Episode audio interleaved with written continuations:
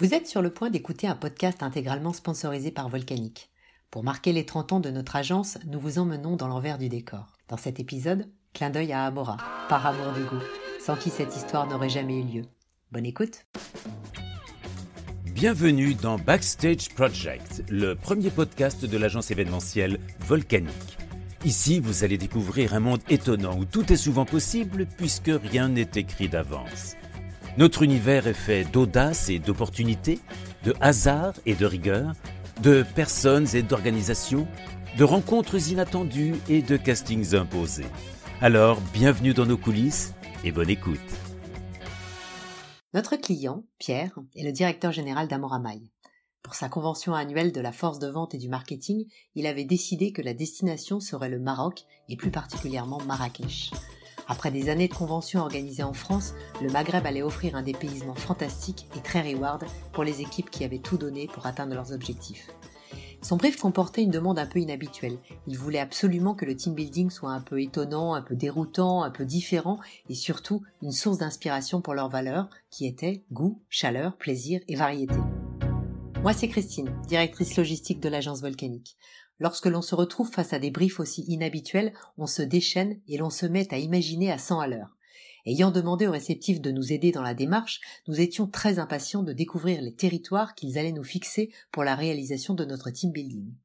Une fois sur site, après les visites importantes et impératives des fondamentaux, comme les hôtels, les salles de réunion, les lieux de soirée, les trajets en bus et l'immanquable Médina, nous en étions à nous dire qu'ils avaient oublié le principal vous allez voir, demain ce sera exceptionnel. On va vous emmener sur les rives du lac Lala Takerkoust pour découvrir la tente caïdale du déjeuner.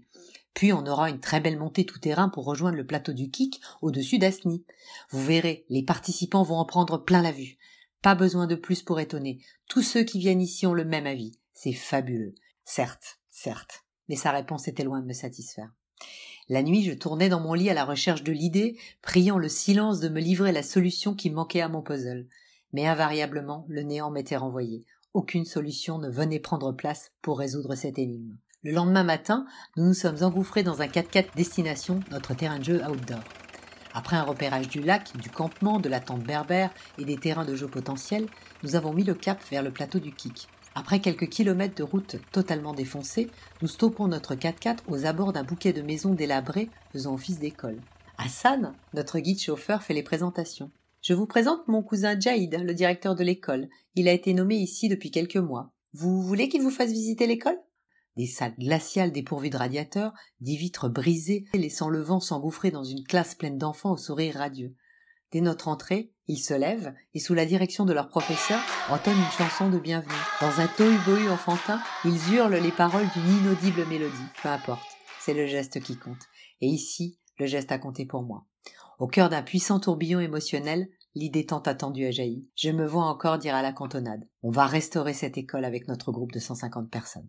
Devant un parterre aussi éberlué que séduit, je rejoins le 4x4 pour mieux m'isoler et téléphoner à Pierre pour lui annoncer en direct l'idée que nous venions d'avoir. Dans ces années-là, en ces situations live, il nous fallait une réponse rapide, claire et définitive sur le concept même de l'idée. Pour les détails, nous verrions bien après. Après quelques instants de réflexion, d'échange et de projection, Pierre me donne un go volontaire et plein d'envie. On ne sait pas encore comment, mais on est certain de revenir ici dans deux mois pour restaurer et repeindre cette école éloignée de tout. Motivés comme jamais, nous nous sommes mis en action. Dans les semaines précédant la convention, nous avons mandaté deux décorateurs, dont Chouchou pour ceux qui nous suivent, et un MacGyver capable de quasiment tout faire. Le temps de quelques jours, ils ont rejoint l'école du plateau du Kik et ont quasiment habité là-haut. Au milieu de la joie et des tourbillons enfantins, ils ont analysé les besoins, pris les mesures, repéré les failles et identifié les matériaux nécessaires.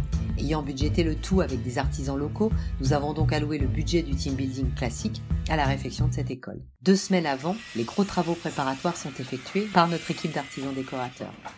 Rebouchage des fissures, étanchéité des portes et des fenêtres, dépose et repose de gonds, bref, tout ce qui nécessitait de la réfection un peu chronophage a été géré. Une semaine avant la convention, tout était prêt. Les équipes d'Amoramaï sont arrivées sans encombre à l'aéroport de Marrakech. Placées sous le thème idéal des mille et une saveurs, la convention débuta par une plénière dont la scène était décorée en caverne d'Ali Baba. Une pièce de théâtre menée par un comédien faisait apparaître les tribus condimentaires les unes après les autres dans une succession d'effets et de surprises dédiés aux messages à diffuser. Nous avions beaucoup travaillé avec des artisans et artistes locaux. Chacun tenait son rôle jusqu'à ce qu'un événement impromptu vienne troubler le déroulé précis du show.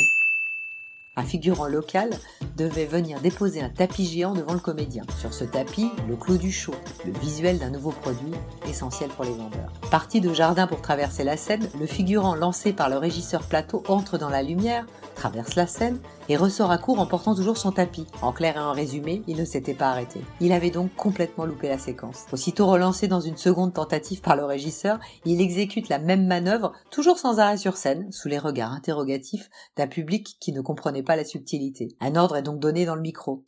Changer de figurant, il ne comprend pas ce qu'il faut faire. Aussitôt dit, aussitôt fait. Le tapis est enfin déposé avant d'être déroulé, révélant enfin ses secrets devant une assemblée enthousiaste. Après le show, nous avons compris que le figurant initial avait fumé plus que de raison et qu'il était complètement stone. Les participants se retrouvent le lendemain matin devant une quarantaine de 4x4 pour partir en expédition. En équipe constituée, ils suivent un roadbook précis les menant à des ateliers de présentation, des mini-conférences, la visite d'un moulin à huile, la découverte des pistes locales, des rencontres chez l'habitant et bien évidemment à une halte surprise prévue dans l'après-midi. Après le déjeuner sous tente au bord du lac, les équipes partent à la découverte de ce rendez-vous secret qui suscitait déjà bien des discussions lors du déjeuner. Aussitôt les premières voitures en vue, les enfants, nos équipes et le DRH étaient en place pour accueillir les peintres les plus utiles du monde. Après un accueil en chanson, l'émotion était palpable et la démarche fut rapidement présentée par le DRH qui avec le DG donna du sens à ce que nous allions faire. Sous la direction de nos équipes réparties en mini-chantiers, les 150 participants transformés en peintres et autres manutentionnaires œuvre avec envie, sourire et bienveillance pour le bien de l'école et de ses petits écoliers. Après une bonne après-midi de travail, le temps du partage était venu. Au cœur de ces quelques baraquements désormais rénovés et surtout plus confortables, nous avons dégusté un goûter commun avec les enfants, les maîtres et certains parents qui avaient tenu à venir à l'école ce jour-là pour nous offrir des gâteaux, des crêpes, des fruits. Un bon mois après le retour du groupe en France, Pierre nous téléphone. L'entreprise veut poursuivre le lien inaltérable en organisant une collecte de vêtements et de vivres pour nos petits écoliers. Il nous demande donc d'organiser la logistique de cette seconde opération qui avait été générée par les participants eux-mêmes. Nous gardons tous un souvenir incroyable de ce pari fou imaginé en live. Merci encore à toutes et à tous pour cette aventure humaine fantastique que nous avons vécue aux alentours de Marrakech. Vous venez d'écouter l'un des épisodes de la série Backstage Project, le premier podcast événementiel de l'agence Volcanique. Ne manquez pas d'écouter et de partager nos autres épisodes et surtout dites bien au monde entier que l'événementiel est un univers fantastique qui offre d'immenses champs des possibles. Merci de votre écoute et de votre soutien.